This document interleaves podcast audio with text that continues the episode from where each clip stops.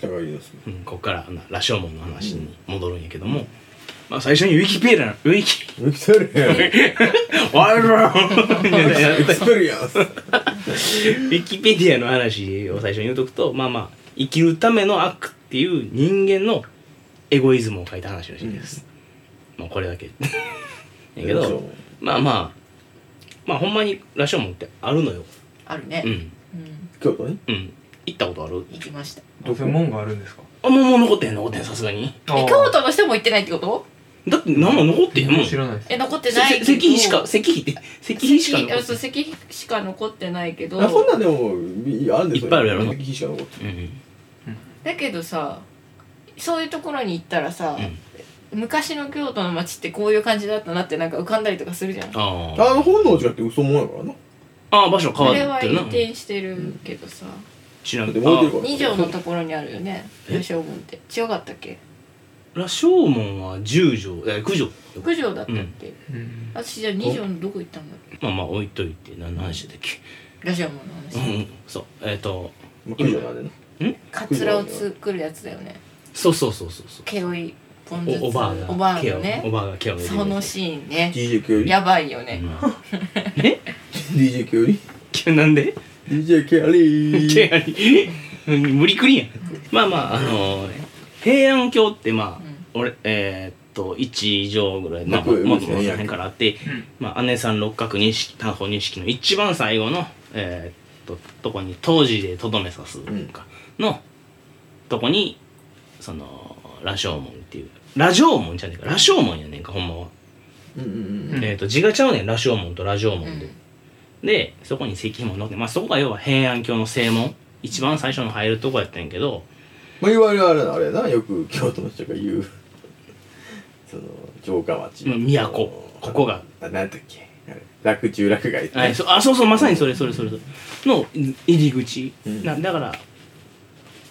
あもうこれは言わんとこ まあまあ でやしあのー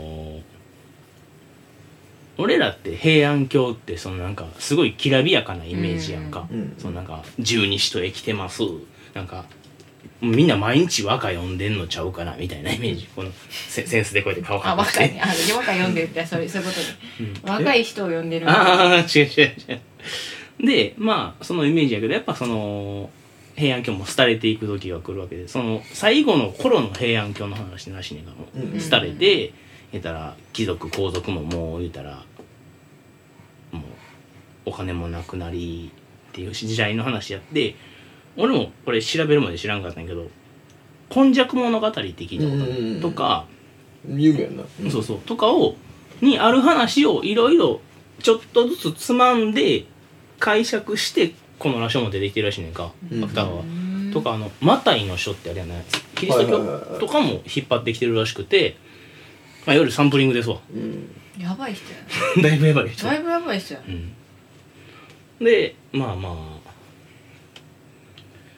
えーその平安末期やからもうその廃れていってる時期やしもうそこら中に人死んでんねんかも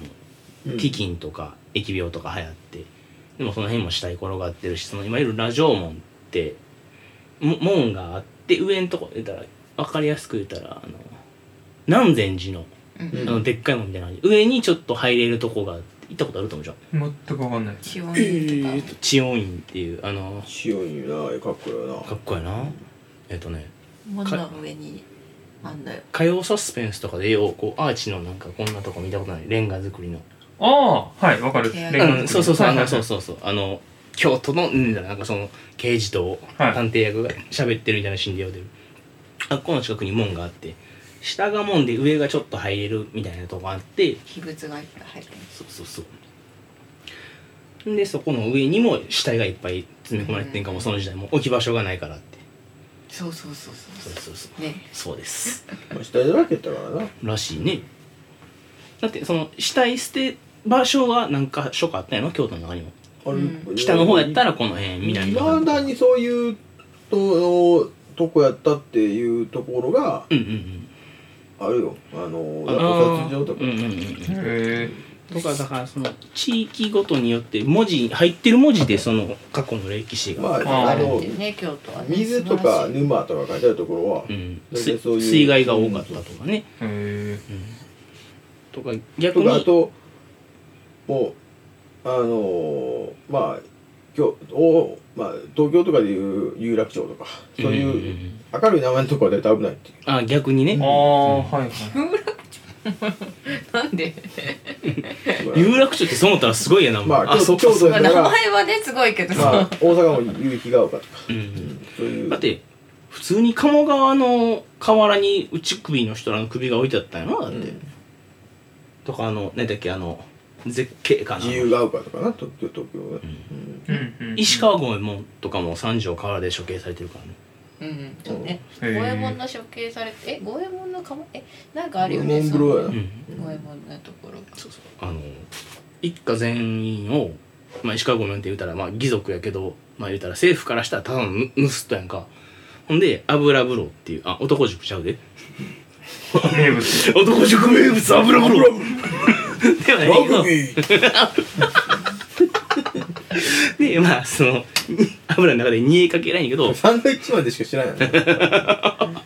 や知らないけど油風呂って言ったらさ私そっちの油風呂になっちゃうからなるほど石ね川五右衛門さんのねそうだからその自分が死ぬギリギリまでこうやって息子を上まであかかのたら持ち上げてというか掲げてしないようにするけどやっぱいい風に死んじゃうんやけどねあーワンピースと一緒っすねあったっけそんなんへ今がそうまさにそうですえ言ったらあかんよそんなあああいつかネタバレ五右衛門五右衛門っみたいなぽいやつなあそうですねだからそこはあのおでんおでんをそのままこうやってな鍋で食うやつやろそうですね熱々のおでんをやしその辺とかは多分確実にインスパイアを受けてんやろうねええまあそういうの多ういんてかもろもろモデルでしょうねあもあもろもごえもやねんあそうななんのワンピースのキャラはなんか出てたねそういえばな朝んか縄してるっすよね五なんか右し衛門てでるはいはいはいあーはいはい歌は舞い伎みたいまな顔たしてつまらるぬやつものを切ってしまったっていうそれはああののルパンルパンルのご縁そうだねあれはちょっとまた違うあでもまあなんか近い聞こえたの今ささやかが聞こえてんな何のんか音わかんない怖っいやあの普通に水が流れてる音だと思いや多分こういう話をしてるから寄ってくんやと思うかな別に怖いう今話多分この Spotify じゃないわポッドキャスト再生するときに知らん声で「うんうんうんうん」っていうそれさそれあの相づちが知らん相づちが入ってるそうそうそうあれあの話なののしたやつね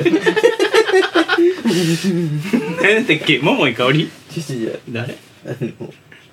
やめようラジオも戻るわ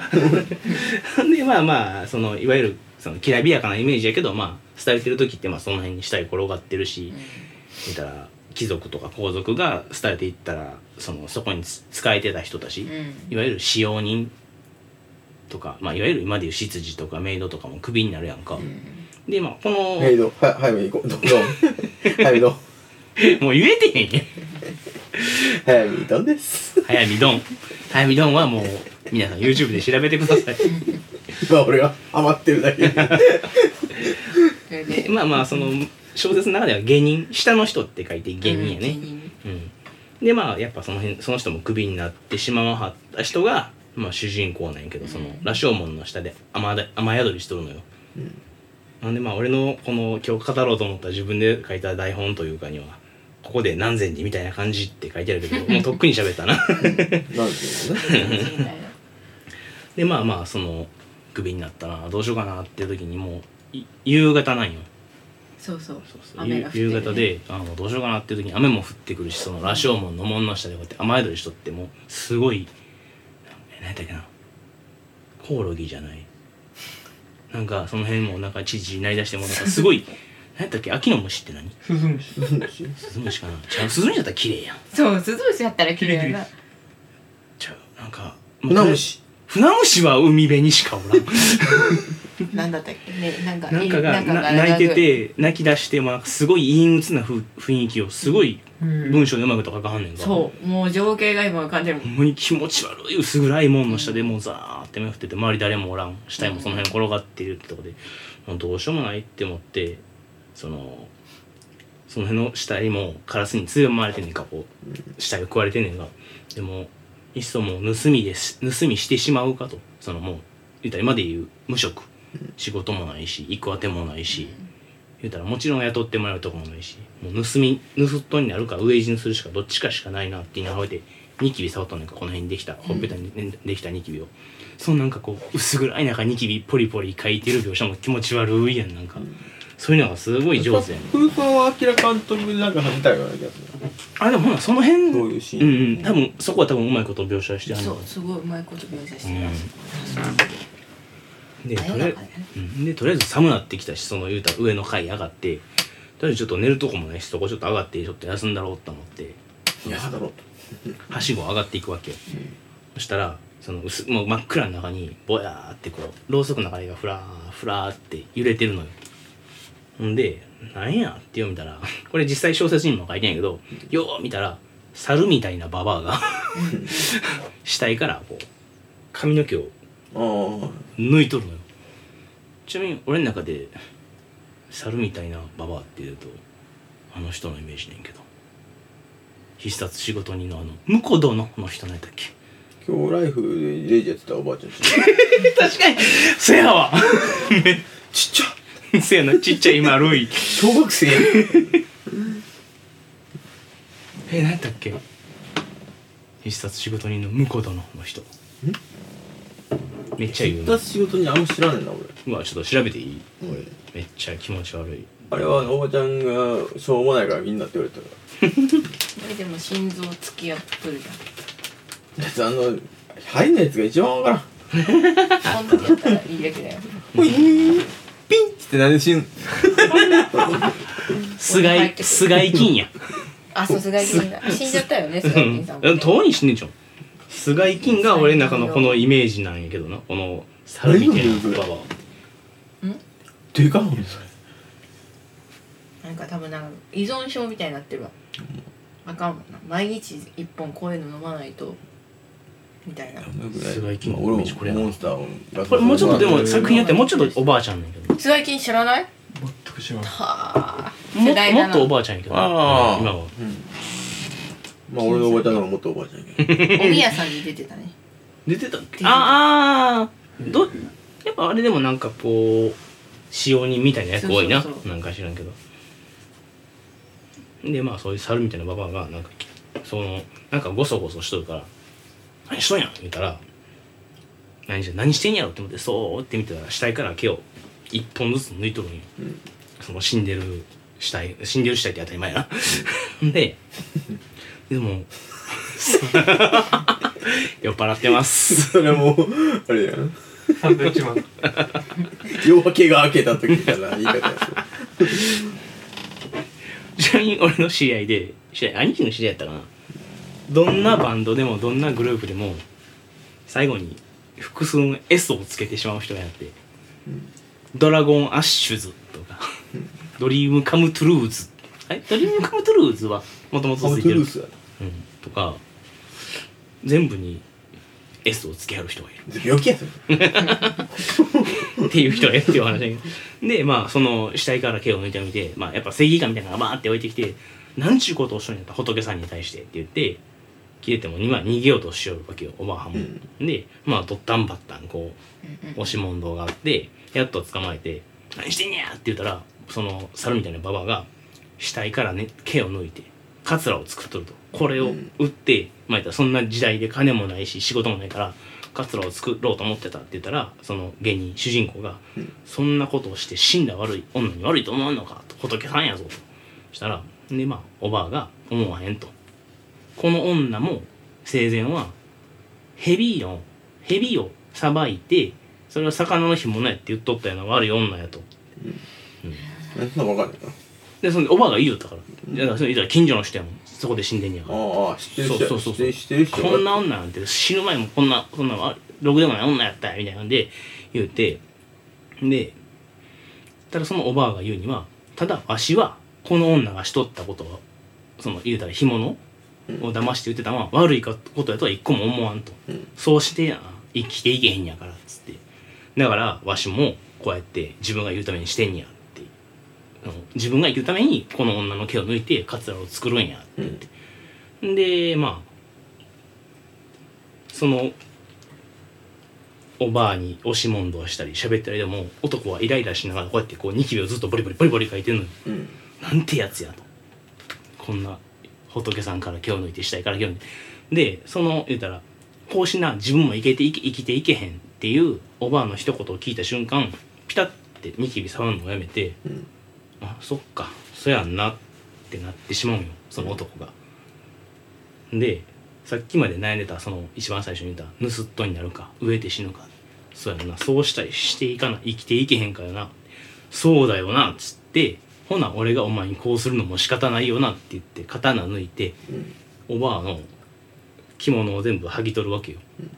殺しはせんけどまたその時代って着物ってめちゃめちゃ高いから、その着物を剥ぎ取ってその言うたら夕暮れやからもうそのやり取りしてるうちに外は暗くなっていってるわけやんその暗闇の中に男が消えていくとこでその物語が終わるんよ、うんううんんでその男をその以降見た見た者はいないっていうので書いてあってそんな短い小説だめっちゃ短いもう多分10分ぐらいで読めるんちゃうかなこんな薄い薄い文庫もだもんねそうあるな薄いやっぱそれぐらえいのそ方れが消えていって終わりなんですかそうでなんでかっていうとまあ下人その言ったら男が誰もしそのしゅその男の結末を知らないで締めくくることによって悪いことをしてるようにも見えるやん男は剥ぎ取ってるわけやし、うんでもおばあも言ったらその自分が生きるためにしてるやんうんこの主人公も生きるために自分がしたことやんだからそれが善とも悪とも語らへんために曖昧にしたっていうおしゃれ だからほんまに今の曖昧なラストの走りなんちゃうかなっていうおしゃれえで書いてあるのが作品の最初の話はそのラジオ網の中平安京の中の話言うたら平安京に仕えてた男をで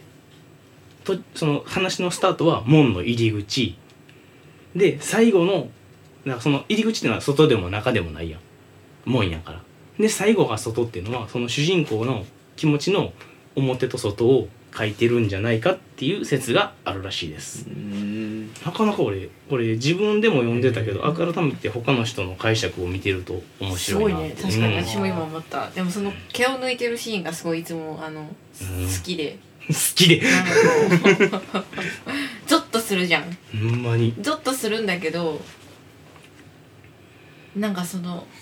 そのシーンが好きなんだよねーゾッとするんだけどその後にどうなるんだろうみたいなこのおばあは殺されるのか、うん俺殺されると思ったもん絶対そうにででも剥ぎ取って終わってるからじゃあこのおばあはすっぱだかになってるじゃんっていう考えとかいろいろ湧くんだけど、それそういうところのなんか想像力とかもかき立てられるような感じで書くよね、あ芥あえ川さんて余白を残してはうるんなるほどうねんまあ、他の人たちもそうやって書いてるんだけど、うん私はなんかその闇を書くのがうまいから、うんうん芥川さんのそういう話ながんかその情景描写みたいなのがめちゃくちゃうまいと思うあのこう想像できるようにうんあーやっぱあ書いて書いているっていうような感じやな聞いたら、うんえなんかなんかその時代の人たちの書き方っていうのがなんかそういうのがすごいなって思う、俺は最初そのおばあさん レイプされちゃうんかなって思ってたそう 私も思ってたそう剥ぎ取ってそうなるかって思ったけど、うんただ逃げてくだけっていうのが、だってそう思ったらおばあとセックスしたいわけではないからうんねでもそのそれはただ逃げていくだけっていうふうに書いてないやろそのそこに立ち去ったみた何いなか感じがあったんかもしれんやんあそそれもうんあえて書いてないねうんその着物を剥ぎ取ってだから最終は着物を盗んでうん逃げていった逃っていげうてったっていう最終着着地はあるけど、うんうんうんその中の経由でどうどうなったあんあかあっっていたうっまてでいうは分解か釈らへもんありやあると思うででもなんかそのさっきのその着物のが高価だったじゃんっていうのを話をし,、て、なんとなく思ったその何もそういうことは多分してなくて剥ぎ取るだけ剥ぎ取ってっていうそのなんていうの何もしてないっていうのをうまく書くうん絶対なんかありそうじゃん、うん絶対みんなその考えに行そくこははず期なんだけど待しちゃうよね読者は だけどそうじゃないと思う多分うん芥川さんの書き方は。なんかそういうところが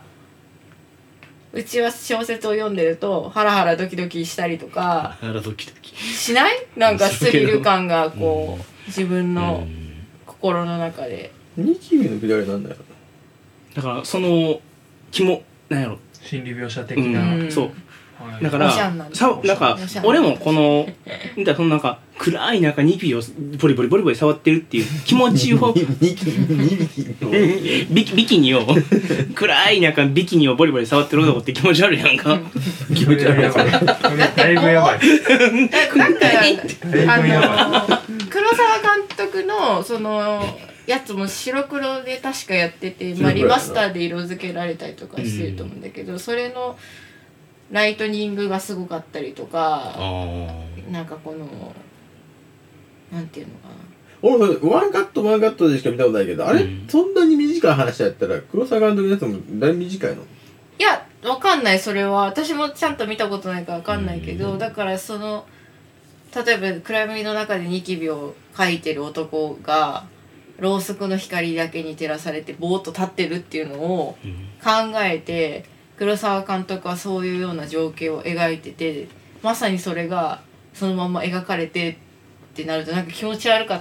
気持ち悪い情景が浮かんできたりとかするじゃん。全然ちょっと着地ができないんだけど、だからその俺も自分でそこまで深く解釈できひんかったけどそのこのラジオにだってやっぱ掘るわけじゃない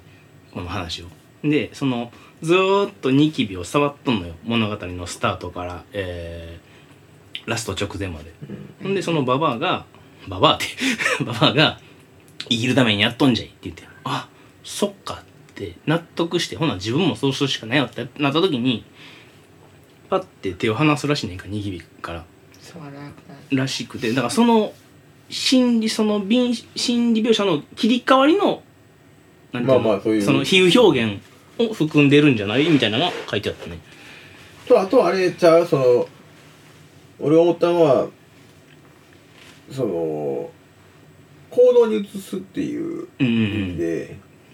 そのニキビをずっと触ってるっていうのはその言ったら言ってみたら自分の守りの行動であってあそうそうそうそうそうまさにそれ書いてあった。ですそげれえをやめることによって、まあ、攻撃は最大の防御なりと一緒で、うんそれをやめるっていう描写でうん自分の自分がこう攻撃スタンスにうんうんうん入って、っていう、うんうんそういう生き方をしていくっおていう、ーなるほどな。自身でもいいという覚悟でうん攻撃のスタンスになったっていう描写なのかもしれないな。あーそうすごいな解釈それちょっと今ゾゾッとしたわすげえいい意味やっで。ぱり そういうふうになんすかごい思なったかな俺はうんいやすごいわなんか今ゾッとした。うんいやそんなすごいかな何照れてんだよなんか何をイチャイチャしとるのかおっさんとおっさん同士で。えさらにうそれぐらい、うんそのさっきの花と一緒でんうんそれぐらい自分のコンプレックスみたいなのをうんあの手放すことは簡単なんだよっていうかうんっていう意味にもあると思うだから、うんきっかけなんてそんな簡単なことなんだよって、うんずっとその気にしてたそのニキビとか花がうんをもう なんか私に言われてるなんかいやもうそれそれをずっと気にしてたら、うんそういうふうにしか聞こえてこうへんわけああ普段の会話がねうんのまさにそうやったでもでそれをうんあのそういうふうに聞こえてたけどうんそのある一言でき気づかされた時うんに、そのそれをもう捨ててしまうともう覚悟を決めたというかうんそういうところじゃなくて結局人間って生きるために何かしなあかんわけやから、うんっていうスイッチに入って入って入るっていうなんかまあでも小説ってそういうの多いよな,、うんなんかそのここで急にずっと言言ってた言葉がなくなったとか、うんそれってそういう感じなのな多分おそらくそういう表現なんだよな。その全然これは芥川は関係ないけど俺も小説って昔ほど読まへんくなったけどホラーの小説とかエロ小説とかでもそうやけど、うん例えばホラーやったら恐ろしい描写描え表情の女がいる恐ろしい業 業者俺俺のサイ言葉言葉が 出てこへん恐ろしい表情の女がいたとか白い顔の女がいたとか例えばえエロ小説やったら真っ白な乳房とか書いてたとするやんかでもそれってまあまあまあ真っ白な乳房なだとするやんかでも恐ろしい顔って自分が想像する最大級の恐ろしい顔やんその真っ白な乳房も自分が想像する最大級の真っ白な乳房やんだから怖いのもエロいのも小説って自分の最大級で想像できるからうんうん映像で見るより怖かったり映像でうん見そうだねそるよれりそれが面白いエロかったりするだよだねから自分でうん言ったら、映像になってしまったりとか、うん漫画とか絵になってしまうとう、んもう言ったらよく言うこの俳優やから嫌やとか、うんあのこの芝居やしあんま面白くなかったここの絵絵やから漫画、この漫画家の絵やから嫌やとかわかるわかだからそうそういうふうになっちゃうけど、小説のいいとこっていうのは自分で自分の理想のあこいつそういう顔やなとか、るうんこういうやつやなとかっていうふうになっていくしうんさらに言ったら逆に言ったら小説ってあの逆に自分が描いた主人公とあれあるあ俺るの主人公こんなのせえへんけどなって思っちゃったらそこで読み読みたくなくなるっていうところが、まあ、ネックやったりするかもしれんけど、想像してうん自分の理想通り自分が主人公になったみたいな風にできるような、うんだから映像はそれはあんまりしにくいやんか、うんやっぱりやっぱりこれそもそも選ぶときにあこれニコラス・ケイジ俺好きだしニコラス・ケイジ出てるから見ようっていううん選び方、あるな小説はその選び方はないやんうんあこの作者好きやから読んでみようっていうだけの話でこの主人公が好きやからっていう選び選び方はまずしいわけやんかうんうんだからそういうとこやろな、んそこの違いで小説って俺あんま読んだことないけどうんうん俺もそんなに自分がそう主人公になれるし、うん自分がこういう人やっていうふうにできるってうんうんいうか、だからこの話好きやし実写版になったし見てみようって言っても、うんいやこの主人公男前って俺のイメージちゃうねんなっああていうのがいっぱいあるやんう、んあるななんでそこを男前にしてしまうのみたいな。まあ基本絶対男前じゃまなあい基やん。本え自分が主人公全員出ててくれ全員男前のやつがあるやん。それこそあのクロー自ズ分とがか主人公ってわけじゃないけど、うんえでも池袋ウエストゲートパークとかさいや別に全員男前ってわけじゃないやん。いやなんかそういうはそういう考えじゃなくてなんかその石田イラさんっていう人が書いてんだけどその人の書き方っていうのが主人公と、まあ、自分が主人公になれるんようん端的に言うと、うんまあ、私はそういうふうに思って見てんだけどだからなんかあのその池袋ウエストゲートパークが実写化されて、うんまあ、永瀬がやっててやえ永瀬だったよ ね。 やっ ててあまあめっちゃ似合うなと思うんだけど、うんでも小説で読むと自分が主人公になって自分が永瀬のようになった気分になって、うんうんいろんな人のことを人助けしてるような気分になれるような書き方をしてる、うんだけどそうじゃない書き方をしてる人もいる自分が第三者の視点から女の人が一人いて男の人が一人いてそれが恋愛になっていくっていう模様を書く小説家の人もいるし、ああだから物語が一人称かそう他人称かうん、だからだから、あれその映像化映像化してでその自分があこの人だからこの俳優さんだから見ようっていうのもあるけどうちの場合は割と主人公に自分の情が映ったり知ったりとか主人公じゃない人に映ったりとかして見たりするから、そういう風な見方をしてない人もいるってこと。なんかなんかあの仁義なき戦いとかね好きや菅な原文太がすごい好きだけど私は菅原文太にはなれなくてあの小林明になってるんだけどなんかえあ見たことのない中田がねあの子をペットにしたくっての人。そんな感じそんなそれは感わかるけじどうんすごい昔はかっこいいのよ本当にあなんかそういう風に見る人も中にはいいるやだから、だから、ピートたけしの映画って、ああーの、なんで自分が主人公なんかって言ったらそういうことなんじゃない、自自分が具現化したいからだと自自分があの人は自分がしゃしゃり出たいっていうよりも、自分しか表現できひんそうそう主人公を、うん人人に映画にしたり、うんうんうん私はでもアウトレイジの中自分言ってでない区民の中に芝居入もる下手やし 芝居も下手やし顔もイケメンじゃないし、うんないけどそのバカ野郎しかいないまあ、味があるっていうか、まあ、あの人しかできひんなんかあるやん、まあまあなあのバトルロワイヤルはちょっとどうかと思うけどうんバトルラインの話が出ると俺毎回言うけどもう一回言 うけ竹ど内力竹内力やろ最後トライするからね竹内知ってる竹内力也してるえじゃなくてそのバトルロワイヤル2に出てたの全然知らないですね バトルロワイヤル2の話になんねんけど1はたけしが先生やって、まあ、ずっと敵やと思ってたら、まあ、ちょっと味方やった部分もあんねんか2は竹内力が先生やねんかんでまあまあもうなんか長い廊下があってここを抜け出したらもうこのじゅあの争いから逃げれきれるってなってるとこにもうボスやと思ってた竹内力がもう結構クレイジーなキャラやな一応はあの竹内力のままやねんけど先生の格好の時はほんでまあ生徒の邪魔とかもしてるんやけどな なんで改心したかの描写もあんまなかったの確かなんかよくわからないねうんさあとりあえずとりあえず最後あの竹内力がこのバーってララグビーのそ服う着てボール持って出てくるんだよそのこの廊下を抜け出したらもう俺ら逃げ切れっていうとこでその廊下の奥出出口で立ちはが裸とんねんこのラガーシャツを着た竹内が、はいラグビーボール持っていやもう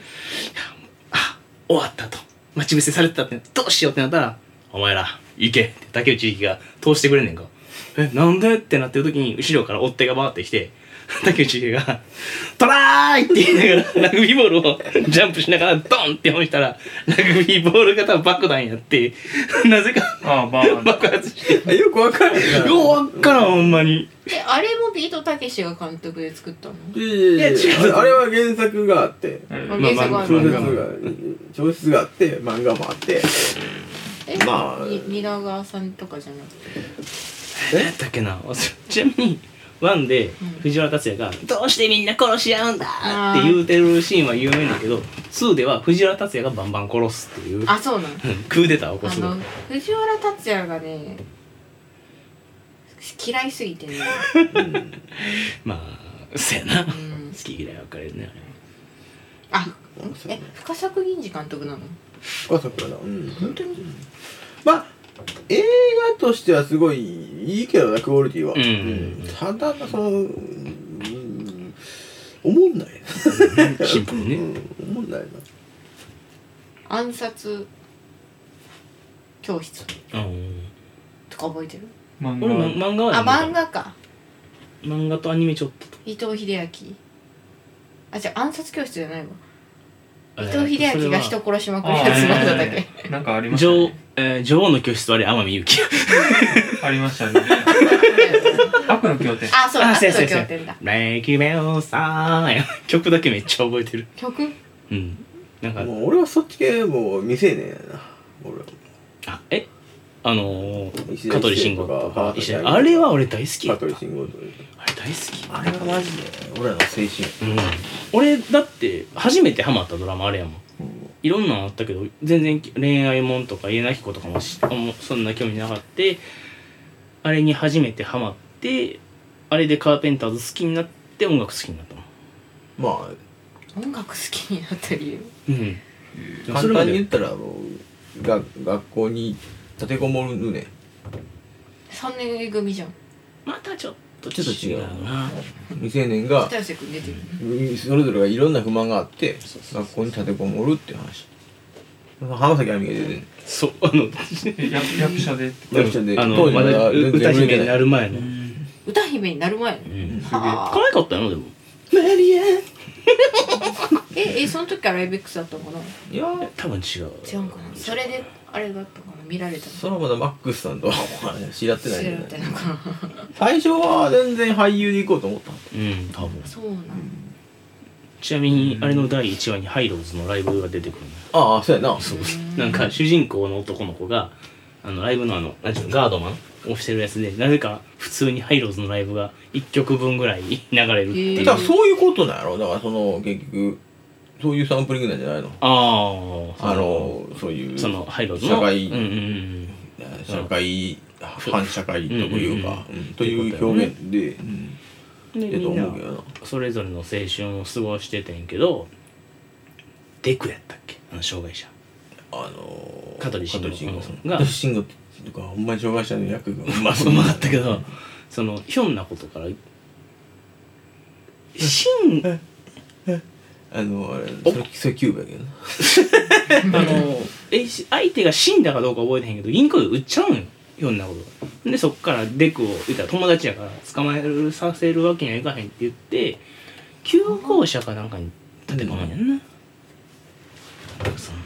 あちゃ好きやったなでもまあ俺も全部覚えてないけど、うんめっちゃ古いもう小学校の時に見たからせやな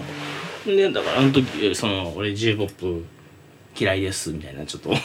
まあ時期あの、そうそうそうあ俺る j よ p o ね p なんてって言った時あるあるにしんどいしんどいやつや、うんそうそうそうああったやろ自分 も洋楽聞く自分もあやっつたやろそう洋そう楽グリーンデーとか聞くやつ違うその時にカーペンターズあカーペンってターズにかが主題歌やったんようーんでもう「 二人ともグダグダやけどねで聞いて「なんちゅう曲や」ってなって調べて初めて買ったのがカーペンターズですええでカーペンターめっちゃいいねいいなう俺ん大好きよお腹鳴ったえお腹空いたいや空いてるわけじゃない腸が腸が腸が動いて昭和ゴリゴリのるゴリゴリに腸がうんこのバックボーンの腸がゴリゴリに動いてるからこのバックボーンではないこのバックボーンは食食食物やまあせや言いたいだけやねんこのバックボーンなんかないわっていうか言いたいだけやねんマジで このこの人がラジオで編集してる時に聞いてたらゴリゴリのっていうのとゴリゴリのなんとかっていうのと バックボーンって言葉とアンチテーゼってやったら言うねんそうであのアンチテーゼは俺も気づいてたあーバックボーンとバックボーンそのさ続きででなんでカえタカ今日ナ今日俺からい俺から言ったんやったっけ何がこの話をパイオニアちょいちょいその言うてるよねって 話をあ自分あ多分俺から言ったんちゃういやいやゴリゴリのは俺 が言って言うたっけあ違う違うそのこの話のきっかけよゴリゴリの日本人って ゴリゴリじゃない日本人でいいんやろ生粋なのが純粋な日本人でよかったなあ言葉がね出てこないかでらも俺でも大俺体酔っ払って自る分からで自分で思ったんは、うん結局ってめっちゃ言ってる俺ああ言うてるわ結局みたいなめっちゃ言う言ってる喋ってる時にも言ってるであと自分で思ったけど、うんもうチーと一緒にいるからやけど、うんあちいち関東弁がめっちゃおなってんね静あん岡ほんまにうんあそれ分からへんの白亀うんちいって思いっきり名前バレした全然です け名ど前バレしたやばいで嫁はもうあの、うん関西弁ちょっと増えてきてるから、あやっぱそうなんねうち龍や太くんの影響だよあ俺の一個の違うジェネレーションズの ジェネレーションズの龍太くんのなありがたいいですねありがたいですね。知らんからん知ってるこれ知らんあこれは和牛の川西のもの川西あありがたいですねせいやが最近ハマったんですいやがせいやが言いまくっとってめっちゃおもろいです変ね。なあれこれありがたいですね知らん知らん笑いってこんな地獄するんですね笑いってこんなに地獄するんですねありがたいで すねまあ今日のパンチラインねはいえっと、まあ、キングボクシングのな、うんまあへ平和差別をなくそうってうん前話したんだよな、うんまあ、そういうとこから結構なんつうのそういう曲結構やっぱ好きやからう、んでなんかあのーまあ今はめっちゃポップスで有名やけどあのーブラックアイドピースなうんうんうん懐かしいブラックアイドピースってもう昔ゴリゴリのバックボーンは、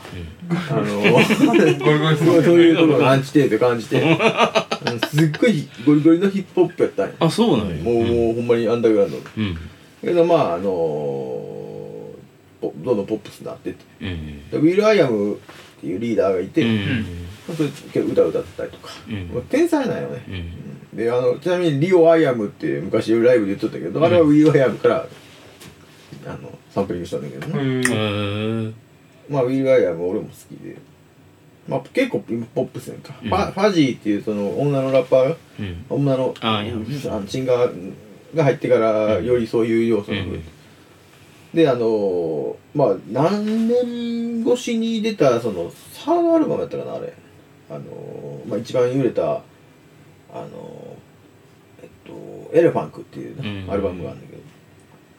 でそれを結構なんつうポップスそこから結構ポップポップ寄りになってきたヒップホップだけど特にあの俺が好きな曲「Where Is Love」っていう曲があるうんだよなんまああの愛はどこに行ったっていうこれは差別とか戦争とかをなくそうっていう、まあ、リリックうんうんうんも、まあ、あんねんけどでそれのウィル・アイアムのリリックであもし自分たちの人種しか愛せないならうん宇宙を飛び出して差別をするしかないっ ていうねそれだけですまあめっちゃストレートなんやけどうん多分これ直訳してるから、んこういう言い方やと思う、グーグル先生いやこう海外の曲っていいなって思ってもその歌詞カードってまあ今あんまり見なくなったけどさ、同じ曲でもこっちの CD とこっちの CD 微妙にニュアンス違うやんえどういうどういうこその訳し方が違うそうそうそうそう例えばと全然違う全そ然違のうサード CD に入ってるやつとベストに入ってる全く同じ曲何々バージョンとかも違うへんぐらい一緒の曲でも全くニュアンスが違うやんうん違うななんかあれ日本語に訳された時点でもう日本の要素が入っちゃってるからさうそうだから前もキングボクシー言ったけど「うん I have a dream」と「I got a dream」やったら、そうやなもう意味は違うのは分かるけど、でもその向こうの解釈でどういうふうなんかあんまり分からへんわかる俺らでもだから俺もあの壮大なのかなおオアシスの「ファットエバー」好きやけどどれが正解なのって思う正解はまあまあここにねあれだけど映画とかでも字幕の方がリアルやって言うけど、うんでも字幕家って表現のあれ制限があるから、うんそれでもそのリアルじゃないやんうん結局で結局もう英語を勉強して向こうにすまんと、そうやなうん、分からへんから向こうの言葉なんて逆に吹き替えの方が本番に近い説もあるのよああこれ多分前ラジオの時かラジオじゃない時に喋ったか忘れたけど、んあのなんかの映画の吹き替えを担当してるおばちゃん吹き替えじゃなあいーその字幕とかをやっ夏子てさんああ名前忘れた夏子さんだったあのああの人らだってもう尺とかそうそうそうそうそう口の動きとか症状とかであの人かがほとん考どやえっててるやってはるからな、でそのなんかの番組のゲストで出てはって、まあ、要はあの要は外国人が挨拶するのに要は「調子はどうだい?」みたいなやつあるやんか、を吹き替えやと「調子はどうだい?」でいけんやけど字幕やとその「要は調子はどうだい?」っていうなんなん何個や言葉の数をそのワンカットで読まなあかんから短くしなあかんのよ逆に。うん字幕やとだから「調子はどうだい?」っていうシーンで「やあ」だけになってたりすんねんてだからどっちが難しいんやろうなまあ、そこはうんむずいねさっきの小説と一緒で、うんそうそういう逆に言ったらそういう字幕で感じ取る方がう好んきな人もいるし、確かに、 3回見るといいと思うようん、字だか幕らと俺はほ字え幕吹き替え違う字幕え吹き替え字幕何もないバージョン何もないバージョンあ英語だけ英語だけそれは無理よ分からだかんらそれも英語の勉強する練習になるっていう話なんだけあどーそれをすする繰り返すとこの表現はこうやってしたらいいんだっていうのもあるんだけど、うんプラス自分の中でこういう気持ちの時はこういうふうに言ったらいいんだみたいな「うんサンキュー」だけじゃないっていう感じ。まあ、なんかこのあの、うんサバイバーっていう大統領になるネットフリックスのドラマを見てて、大統領そうそう大統領知らんなんか全然違うやそれこれサンキューっていう場所なのかなって思ったら違う言葉を使っててサンキュ「ーありがとう」って出てんだけど、うん大きいもうそう大きいって出てんだけど実際は「サンキュー」じゃなくてうん違う言葉で言ってうて、んって思ったら他の表現っていろいろあるんかなと思って、あるななんか10分ぐらいだけ英語だけで聞いたりとかして。サンキューベリーマッチとサンキューソーマッチも全然ちゃうしねうん全然違うよね、だかまあら、まあ、俺だから好きな映画は両方見るうん日本人は結局「あの How are you?」って言われて「I'm fine」っていう定型文しか覚えられないそうだからっていう脳なん「じゃアないイアムは何々」っていうのはもうだいぶ古いらしいねうんアヤマは何々なんかアヤマジョッペって言ったらあ「私ジョッペと申します」ぐらいらしいあーその初対面で「あ何々ですよろしく」とはだいぶ程遠いらしなんとかに候占いいぐらいもだからあの何やったっけあの なん教とえてもらう英時なん教えてもらう時何やったっけティーチかその行き道道順を教えてほしい時に「あのなんちゃらかんちゃらティーチミー」ってああ、うん、あの教えてってのは「ティーチミー」はもうご教授くださいぐらいのああそうだね、ぐらいのニュアンスらしいへえそうなのよ、まあ、日本語でもあるよなまあまあまあまあまあ外人はでもほんま